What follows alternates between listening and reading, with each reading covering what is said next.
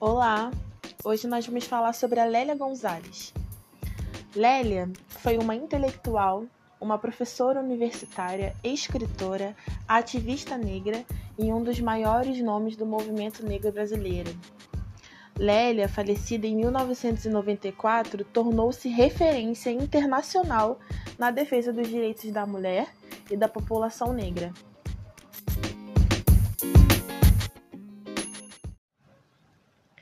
Dentre todas as frases e todos os ensinamentos que Lélia Gonzalez deixou pra gente, tem uma frase específica que falou muito comigo em determinado momento da minha vida, dizia muito sobre o processo que eu estava vivendo.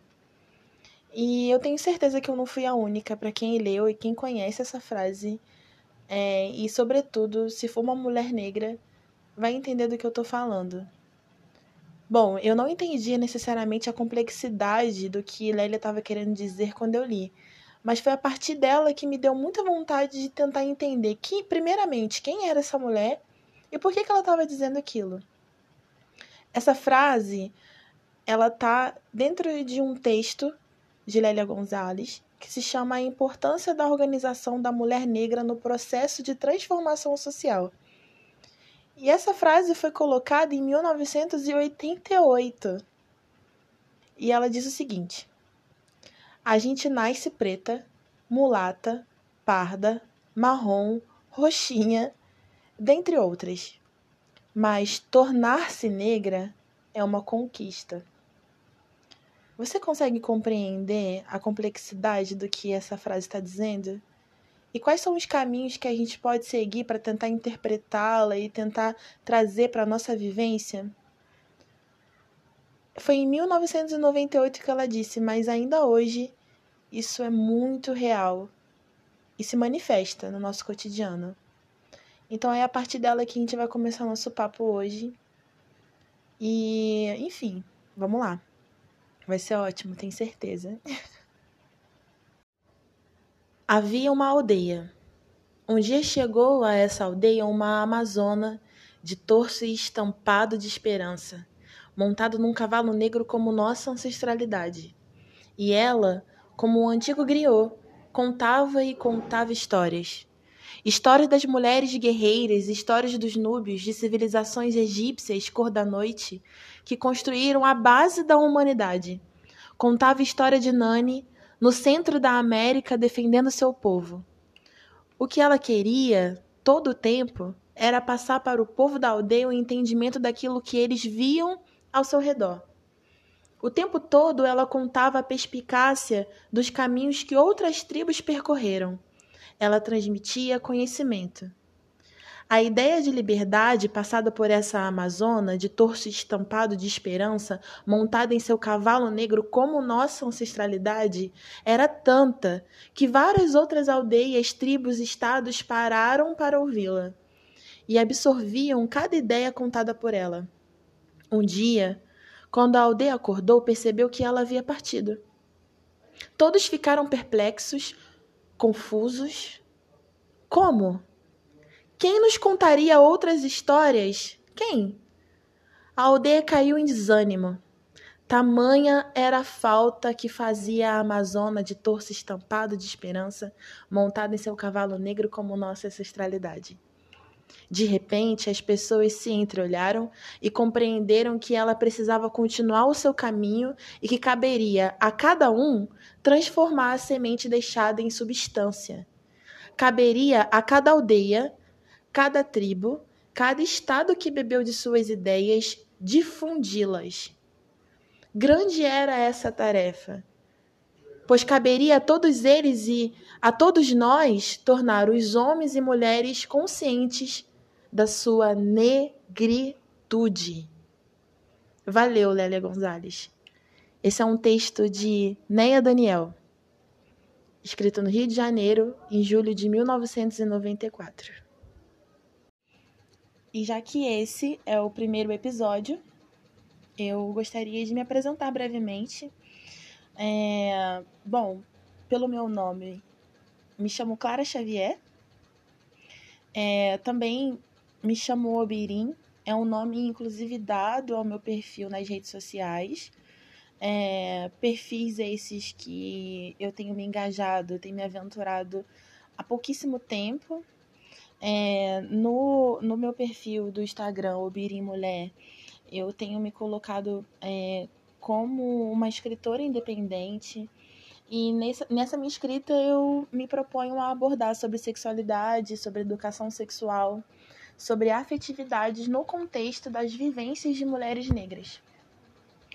É uma, uma apresentação um pouco mais acadêmica, né? Que a gente é, entende que em determinados espaços essa, essa titulação ela, ela é considerada importante. Então eu também me apresento dessa forma, né? Eu sou eu estou graduando de terapia ocupacional no curso de terapia ocupacional pelo Instituto Federal do Rio de Janeiro. Eu sou membro fundadora no NEABI, CREAL, né, dessa instituição. Me coloco como ativista em defesa da saúde integral da população negra e da luta antimanicomial. Eu atuo profissionalmente em projetos que abordam, entre muitos temas, é, sexualidade e saúde de mulheres negras. Atualmente, eu estou como bolsista no projeto de pesquisa Saúde da População Negra, Cenários, Concepções e Práticas, pelo Instituto Federal do Rio de Janeiro, é, com a orientação é, da docente Ana Barbosa. E isso tudo é importante ser falado porque hoje, se eu me coloco também como uma criadora de, de conteúdo, uma intelectual, uma pessoa que se expressa, que escreve, inclusive com as suas próprias palavras, né, que, que valida sua própria narrativa, foi porque depois de diferentes processos, é, na busca de nomear as cicatrizes, de identificar a fonte de algumas dores é, eu passei também por teorizações. É, teorizações de, uns, de processos estruturais, de processos de fenômenos que eu vivi e que eu entendi que eram fenômenos coletivos, né? Então, vivemos. É, e eu entendo hoje que essa busca pela minha identidade foi porque durante muitos anos ela foi reprimida e ela foi silenciada, né? Um, um silenciamento compulsório. E foi exatamente esse silenciamento que foi precursor de muitos adoecimentos que eu vivi, que eu precisei, é, que eu vivi e que precisei elaborar nos últimos anos. Bom, e romper com esse silenciamento é, se tornou uma necessidade, apesar de ainda ser um desafio, de, de entender que inclusive é um processo, mas o meio pelo qual eu tenho encontrado esse rompimento é através da escrita e, como diz Conceição Evaristo, lindamente a escrevivência. Uma escrita aonde eu sou a protagonista e autora da minha própria história e, e que ela é válida, ela é única e ela é de uma mulher negra, gorda, bissexual, favelada e que tem buscado dia a dia romper com os estereótipos que foram concedidos a mim. Isso tudo é uma ferramenta de reparação. Então, Lélia Gonzalez entra exatamente nesse contexto. Um contexto onde essa mulher que eu me tornei estava buscando novas referências.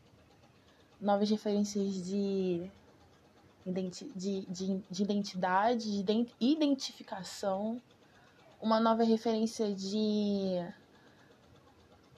papel, né? Que tipo de papel social eu poderia é, compor na minha vida, o, o, é, que tipo de papel eu gostaria de, de exercer nas minhas relações familiares, nas minhas relações afetivas sexuais, nas minhas relações de trabalho, é, dentro e fora da academia. E nessa busca por, um, por uma por, por entender o, por que, que aquilo acontecia comigo, né? Por que, que a, a, os abandonos sistêmicos, as rejeições sistêmicas, as violações do meu corpo contra meu corpo, as dificuldades de acesso, é, o adoecimento. Por que, que isso acontecia comigo? É, e, e para além disso, quando eu fui me aproximando de pessoas que tinham uma história bem parecida com, com a minha, e eu fui observando os papéis que elas também ocupavam na sociedade, e é óbvio que esse processo foi muito longo, e ele foi a partir dos acessos que eu fui tendo ao longo da minha vida, acessos inclusive à academia, acesso a coletivos, né? É, coletivos negros, coletivos feministas, é, partidários ou não, é, um, um, uma vivência um pouco mais crítica dentro da comunidade onde eu me encontro agora, com as minhas semelhantes, né? Com as minhas vizinhas, com, os, com as conversas que eu tive durante toda a minha infância com a minha mãe, que é uma mulher negra de pele um pouco mais clara que a minha, porém mulher negra, mulher negra e gorda. Então eu fui me aproximando dessas narrativas, eu fui entendendo quais eram as semelhanças e também as disparidades. E mesmo assim, existia uma necessidade de eu procurar, é, e a academia ela nos força a isso também, referências teóricas, né? Então foi a partir daí que eu comecei a buscar entender a história de mulheres negras, intelectuais, ativistas, militantes negras, é, que foram importantes na história, que estão vivas ainda hoje ou não, ou nos deixaram prematuramente, como foi o caso de Lélia Gonzalez. É, a primeira vez que eu ouvi o nome Lélia Gonzalez foi quando é, Angela Davis esteve aqui no Brasil, especificamente no Rio de Janeiro, e eu não sei agora exatamente quais foram as frases que ela usou, mas uma delas foi: é, Bom, por que vocês me procuram e buscam essa referência em mim se eu, quando vou preparar, inclusive, as minhas narrativas, eu busco Lélia Gonzalez? Vocês têm aqui no Brasil uma referência é, incrível.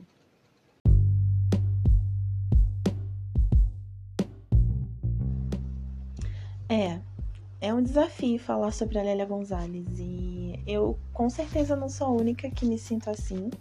Antes de me propor a falar sobre ela e ser a primeira autora que eu gostaria de estar tratando, eu fiz um percurso é, de resgate mesmo de bibliografias, é, de textos, de vídeos, documentários que se propunham a falar sobre a trajetória e as obras de Lélia Gonzalez. E, bom, antes da gente começar a falar sobre necessariamente parte daquilo que ela trouxe como é, referências pra gente, é, eu gostaria de falar um pouco sobre essa mulher, sobre essa pessoa. E eu me sinto muito contemplada quando, inclusive, eu li a biografia de Lélia Gonzalez pelo Alex Hades e Flávia Rios no, é, na coleção Retratos do Brasil Negro, eles falam uma. Eles falam uma coisa que, que eu me sinto muito contemplada. É, e eu gostaria de compartilhar com vocês. É, é preciso dizer que escrever a biografia de Lélia Gonzalez não é fazer o resgate né, de uma pessoa negra simplesmente que se tornou conhecida no Brasil e também no exterior. É bem mais que isso. pois essa intelectual ativista faz parte de um esforço coletivo de legitimação intelectual protagonizado pelo movimento negro e feminista no processo de redemocratização do Brasil. E, bom, é exatamente isso. É, falar sobre Lélia Gonzalez não é somente é, falar sobre a sua história ou simplesmente sobre conceitos ou é, qual, é, qual é a episteme que ela seguia e quais foram necessariamente os legados que ela deixou, mas sim é, falar sobre Lélia Gonzalez é resgatar um movimento coletivo de transformação de uma consciência negra, de uma memória diaspórica africana, é, latino-americana. E isso fica muito nítido é, quando você lê e você entende o percurso da história de Lélia Gonzalez e também quando você vai ler de fato os seus artigos, os seus livros, que eu ainda tô me aproximando, li alguns, ainda faltam outros. Ainda tem muita coisa sobre a Lélia que inclusive não está disponível ainda. É, o movimento negro é, e alguns estudiosos têm se colocado à disposição para poder estar tá resgatando esses textos da Lélia e publicando-os. É, mas é isso. A gente ainda está se aproximando, ainda é muito recente a, essa, essa, essa, essa busca por essa referência. E, bom, eu gostaria de ler para vocês também, compartilhar com vocês também, um, a apresentação que a Lélia fez quando ela estava como candidata a deputada estadual pelo Partido Democrático Trabalhista, o PDT. Ela tinha 51 anos e ela se apresentava assim no panfleto. É, eu não vou ler todo porque realmente é enorme, mas as principais coisas, para a gente ter uma breve noção de como ela, inclusive, se enxergava e se colocava. Quem é Lélia Gonzalez, né? Lélia Gonzalez ela é a penúltima de uma família de 18 irmãos é, cuja mãe índia e o pai negro ferroviário. A formação universitária é em graduação em História e Filosofia, pós-graduação em Comunicação e Antropologia, cursos livres em Sociologia e Psicanálise, militante do movimento negro, fundadora do MNU, Movimento Negro Unificado, vice-presidente cultural do Instituto de Pesquisa das Culturas Negras, o IPCN, membro do conselho diretor do Memorial Zumbi. Ela é conhecida né, e se apresentava como militante da luta contra a discriminação da mulher e foi a primeira mulher negra eleita é, Mulheres do Ano pelo Conselho Nacional de Mulheres do Brasil, em 1981. Membro do Conselho Nacional dos Direitos da Mulher, e ela foi a primeira mulher negra a sair do país para divulgar a verdadeira situação da mulher negra brasileira. E aí ela foi em seminários na ONU é, em diferentes anos. Ela fez parte é, de. Ela foi representante brasileira no Fórum de Encerramento da Década da Mulher, em 1985. Ela é autora de diversos artigos no Brasil e no exterior. E, bom, professora de longa experiência de trabalho em escolas, em colégios, em universidades. E ela, é, naquele momento onde ela estava se candidatando, ela era professora de cultura popular brasileira é, pela PUC Rio de Janeiro. E, enfim, é uma longa. E isso aqui é um resumo, é, onde ela selecionou as pautas, as, as, a apresentação que ela queria pautar, porque era bem mais que isso. a trajetória dela é bem longa e para além da, da apresentação formal, é, tinha uma complexidade de vivências é, que rodeavam Lélia Gonzalez, né? tanto nos seus afetos quanto nas suas faltas, é, nas relações que ela foi construindo e também desconstruindo ao longo da sua vida, o que torna essa essa pessoa extremamente cativante e foi lendo a história dela que inclusive eu revi a minha e encontrei alguns pontos é, onde se assemelhavam e o que me fez pensar no quanto nós mulheres negras que estamos acessando espaços né de construção de um intelecto é, como por exemplo é, o, a academia né a universidade é, como é que algumas experiências ah, são muito comuns para gente.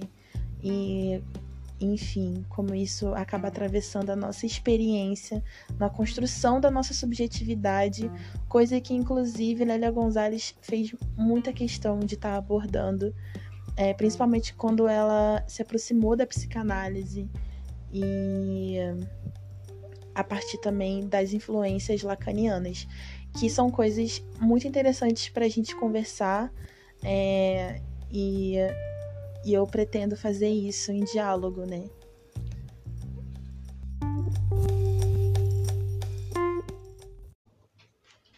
É tempo de se aquilombar. É tempo de caminhar em fingido silêncio e buscar o momento certo do grito. Aparentar fechar um olho evitando o cisco e abrir escancaradamente o outro. É tempo de fazer os ouvidos moucos para os vazios lero-leros e cuidar dos passos assuntando as vias, ir se vigiando atento, que o buraco é fundo. É tempo de ninguém se soltar de ninguém, mas olhar fundo na palma aberta, a alma de quem lhe oferece o gesto. O lançar de mãos não pode ser algema, e sim acertada tática, necessário esquema. É tempo de formar novos quilombos em qualquer lugar que estejamos e que venham os dias futuros, salve 2020. A mística quilombola persiste afirmando: a liberdade é uma luta constante. Conceição Evaristo.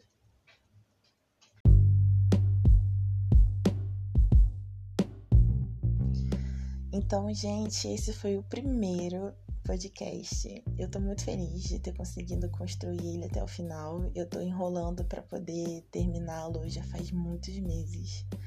É, se eu não me engano, em novembro do ano passado, 2020. E foi um processo para eu poder, de fato, ter coragem para publicar. É, retificando uma informação que eu coloquei lá no início, as minhas redes sociais mudaram é, a Clara Xavier no Instagram, por exemplo. Mas eu vou deixar tudo na descrição direitinho para que vocês possam me seguir. Vocês podem esperar nos próximos episódios, né?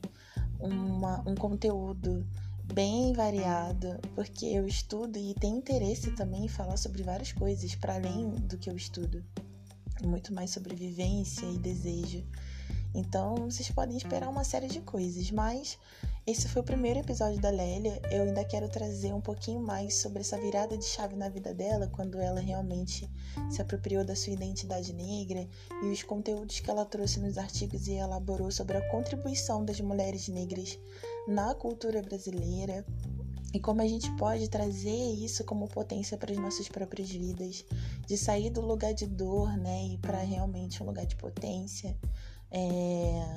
Enfim, tem muita coisa ainda pra gente falar aqui nesse podcast. Agradeço quem chegou aqui até o final. Muito obrigada pelo carinho é, que eu já recebo, assim, dos meus amigos, inclusive, que me apoiaram muito para eu poder estar tá fazendo um conteúdo desse, é, sem muitas pretensões de alcance, mas de fato é um instrumento de, literalmente, de distribuição da minha voz, né? E, então é isso. Achei para nossa caminhada e até a próxima.